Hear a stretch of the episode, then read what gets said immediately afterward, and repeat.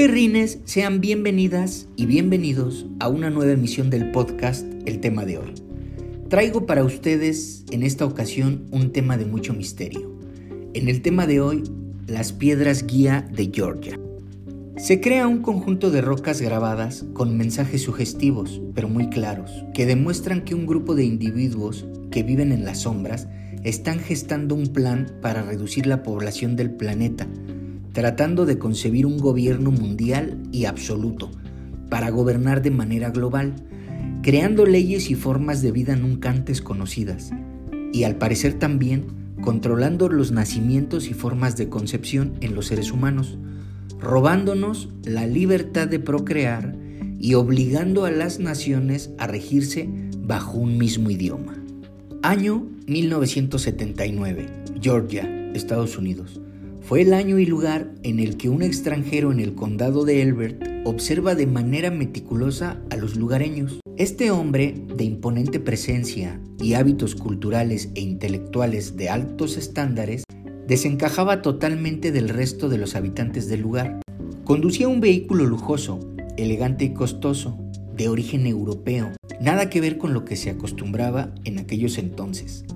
De manera peculiar, este caballero renta un avión con la intención de observar, esta vez desde el cielo, la estructura de la pequeña ciudad, así como la distribución de la misma, y por supuesto, a los habitantes en constante movimiento. La principal fuente de trabajo de aquel lugar era la explotación de los suelos, ya que en este sitio era abundante la cantera y otras piedras utilizadas en la construcción. Al cabo de pocos meses, este sujeto comienza a hacer contacto con algunos residentes, principalmente trabajadores de estas minas. Una de estas personas podría considerarse hoy en día como una persona de prestigio en esa ciudad.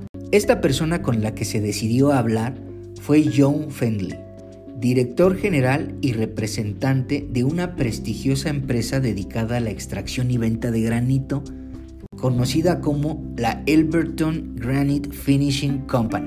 El hombre misterioso se dispuso a solicitar algo totalmente extravagante y fuera de lo común a Joe, e hizo hincapié en que tenía un proyecto personal y quería que él y su compañía lo desarrollaran.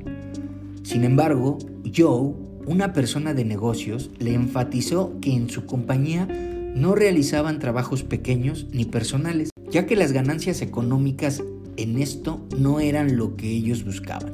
Solo trabajamos para empresas o instituciones públicas con proyectos de envergaduras tanto monetarias como de desarrollo muy grandes, comentó Joe.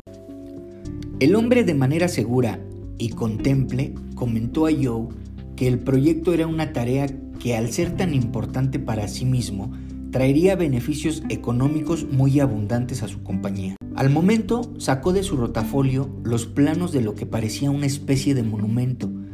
Descrito en palabras comunes, el plano mostraba cinco rocas rectangulares postradas sobre el suelo de manera vertical, con el lado más corto del rectángulo como base, con una altura promedio de 6 metros y un peso aproximado de 100 toneladas.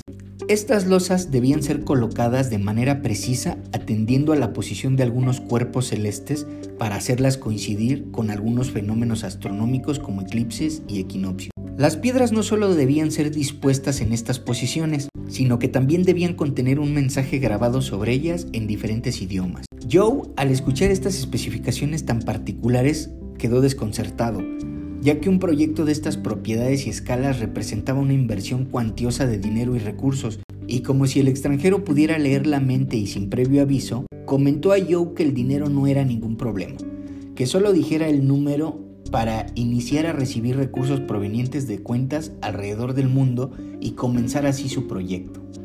Al fin, Joe aceptó el trabajo.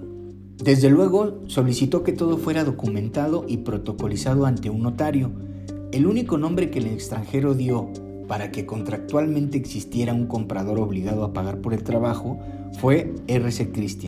Para no hablar más de situaciones redundantes, sí, en efecto, la transacción y la creación de la estructura de granito sólido ocurrió de una manera exquisita en los tiempos estipulados, recibiendo el pago por la contraprestación sin chistar.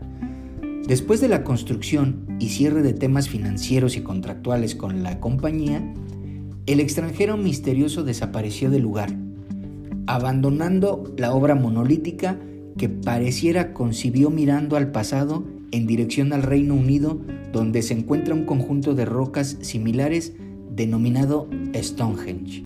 Pero ¿cuál fue el mensaje que se grabó tan detalladamente y en diversos idiomas? ¿Cuál es la finalidad de haber invertido tal cantidad de recursos para su construcción? Y por último, ¿quién o quiénes fueron los inversionistas que intervinieron para lograrlo? Pues bien, las inscripciones formulan lo siguiente. Estos son los 10 mandamientos de una nueva edad de la razón para sobrevivir como especie. 1. Mantener a la humanidad por debajo de los 500 millones de individuos en perpetuo equilibrio con la naturaleza. 2. Gestionar la reproducción con sabiduría, mejorando la condición y diversidad de la humanidad. 3. Unir a la humanidad con un nuevo lenguaje. 4. Controlar la pasión, la fe, la tradición y todas las cosas con raciocinio y templanza. 5. Proteger a las personas y a las naciones con leyes y tribunales justos. 6. Permitir a las naciones que se rijan internamente resolviendo las disputas externas en un tribunal mundial. 7. Evitar leyes mezquinas y funcionarios públicos inútiles. 8. Equilibrar los derechos personales con las responsabilidades sociales. 9. Valorar la verdad, la belleza y el amor, buscando la armonía con el infinito. Y por último, número 10. Evitar ser un cáncer para el planeta, dejar espacio para la naturaleza. Reitera, dejar espacio para la naturaleza.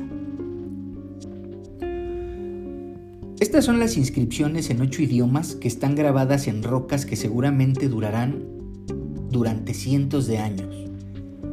El enigma es quién las construyó y para qué.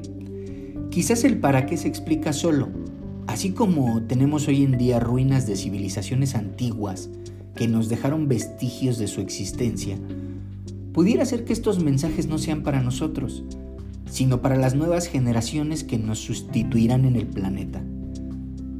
Pero entonces, ¿qué va a pasar con nosotros que vivimos en la actualidad?